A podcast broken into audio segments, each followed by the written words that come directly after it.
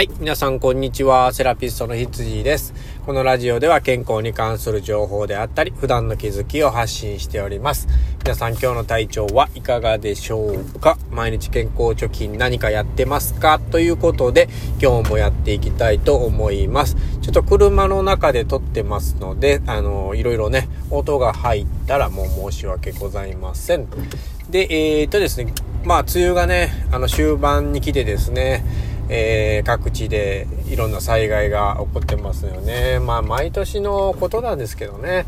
うん、毎年ね、もうあの、こういう気候になってきましたので、まあ世界的にね、おかしな気候になってますから、まあどこかしらでね、まあ、大雨だったりとか洪水っていうのはね、まあ、起こると思います。あの、日本だけじゃなくてね、中国でね、すごく川が氾濫して大変なことになってるニュースをちょっと見たんですけれどもね、まあ、これはもう世界的なことですよね。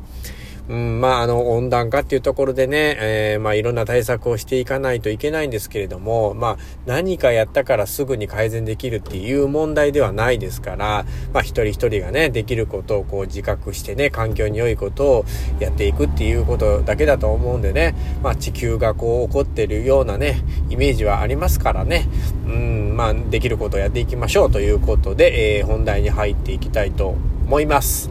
今日はですね、あのー世界のね、あの、こう、いろんな面白い健康法というか、まあ、合ってる、間違ってるとか、まあ別としてね、まあこんな国ではね、こういう症状の時にこんな対処をしてますよっていう、まあ民間療法的なね、えー、ものをちょっと紹介したいなというふうに思います。えー、あのですね、日本でもですね、まあいろいろありますよね。まあだいぶ前とかにもちょっと言ったかなとか思うんですけど、まあその熱出た時に、風邪ひいて熱出た時に、お風呂にあんまり入んないようにするとかですね。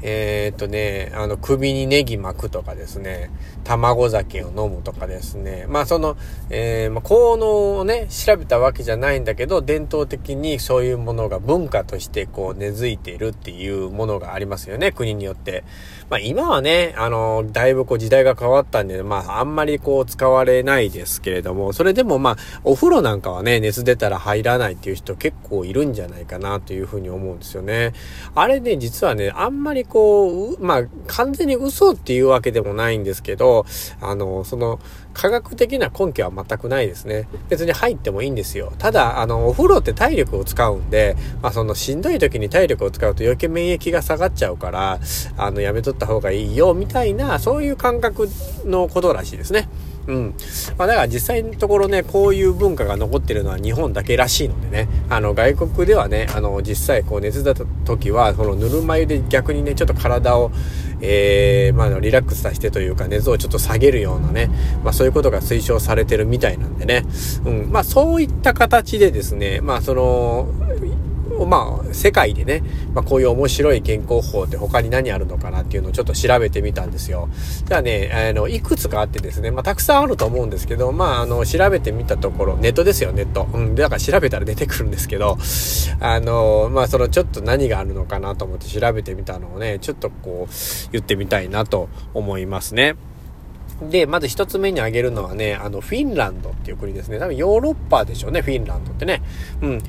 えー、フィンランドではですね、まあ、あの、風邪をひいた時にですね、あの、サウナに入ってですね、あそこはこう寒い国なので、フィンランドって、もう雪がたくさんあるんですよね。で、えっ、ー、と、その中でサウナに入ってね、体をもうむちゃくちゃぬくめた後にですね、その雪の上をコロコロコロコロ転がって逆に次冷やすっていうね、まあ、日本でいう水風呂に入るような、えー、そんなやつですね。まあ、それが行われていると。えっ、ー、と、これをですね、あの、スノーローリングっていうらしいんですよね。このフィンランド大使館とかでは、まあ、あの、ホームページでそういう風になんか紹介してるらしくってね、まあ、名前もちゃんとあるっていうね、この健康法に名前があるってちょっとわけわかんないですけどね。はい。じゃあ次はですね、あの、ロシアです。ロシアはですね、あの、なんかプラスチックの入れ物かなんかにニンニクを入れて、えー、まあ、首に巻いてね、そのニンニクの匂いを吸って、こう、あの、風邪ひいた時とかにこう元気を出すみたいな、そんな健康法があるみたいですね。まあ、日本の、まあ、ネギ巻くのとまあ似たようなもんでしょうね、これね。で、またその匂いがなくなったらニンニクを取り替えて、みたいな。まあそういった治療法が、えー、文化的にあるみたいですね。はい、面白いですね。で次はですね、ブラジルです、ブラジル。えー、ブラジルはですね、あのー、面白いですよ。鼻血出た時あるじゃないですか。まあ、日本ではま上向いて、この鼻の上の方をちょっとつまんでみたいな、か、そのティッシュ詰めてみたいなね。まあ、そういうのをよくやりますけれども、ブラジルではですね、パセリを使うんですよ、パセリ。パセリを刻んで、で、水を混ぜ合わせてね、それを布でくるんで、それをですね、あの首のうなじのとこあるじゃないですか。例えば左が出たら左のうなじのところに、あの血管がね、潰れるぐらい押し付けるんですって。もうわけわかんねえと思いますけどね。まあそんなんで止まるのかという、いやまあやったことないんでわかんないですけど、面白いっすよね。なんなんそれっていう感じですけどね。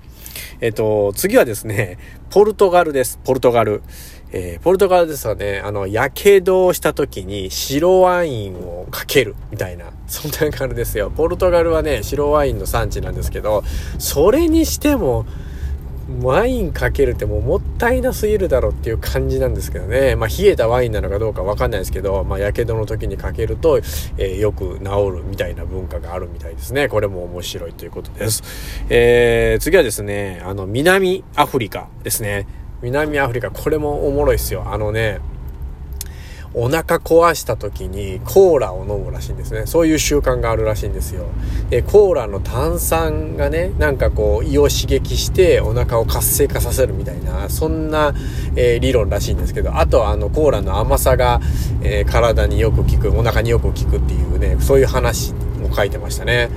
まあこれも嘘っぽいですけどね。まあそういう面白い文化があると。で、最後なんですけど、最後はお隣の国、韓国ですね。えー、韓国はですね、あの牛肉をよく食べるんですね。で、やっぱり、えー、韓国人といえどもですね、あのやっぱり食べ過ぎで胃を壊してしまうって胃をもたらしてしまうっていうね、胃もたれが結構あるみたいで、えー、それの解消にですね、えタコを食べるらしいんですよ、タコ。そんなんで治るわけねえだろうと思うんですけど、これなんでかっていうとですね、あ、ごめんなさいね、あのタコはね、なんかこう、なんなんでしょうね、牛の天敵みたいなそんな感じに書いてましたかね。うん、だからこう、牛をこう倒すとかっていう意味でね、こうタコを食べるらしいんですけどね。うん、まあ不思議なね、まあこう、治し方というか健、えー、健康療法、民間療法がね、各地、えー、世界各国でたくさんあるなというふうに思いますよね。まあその今でもこれをね、まあその実践してるかどうかっていうのはちょっと僕もわからないんですけど、まああのー、こういうね、国に行ったことあるとか、まあこういう話を聞いたことある人はね、ぜひコメント欲しいんですけど、えー、まあ実際ね、僕もまだもしね、これからこの、今、言ったような国に行った時にね、えー、現地の人にちょっと聞けたら面白いかなっていうふうに思います。ということでですね、今日はあの世界の健康の常識というところでお話ししてみました。えー、次回もね、お楽しみにしてくれたら嬉しいなと思います。セラピストの羊でした。ではでは。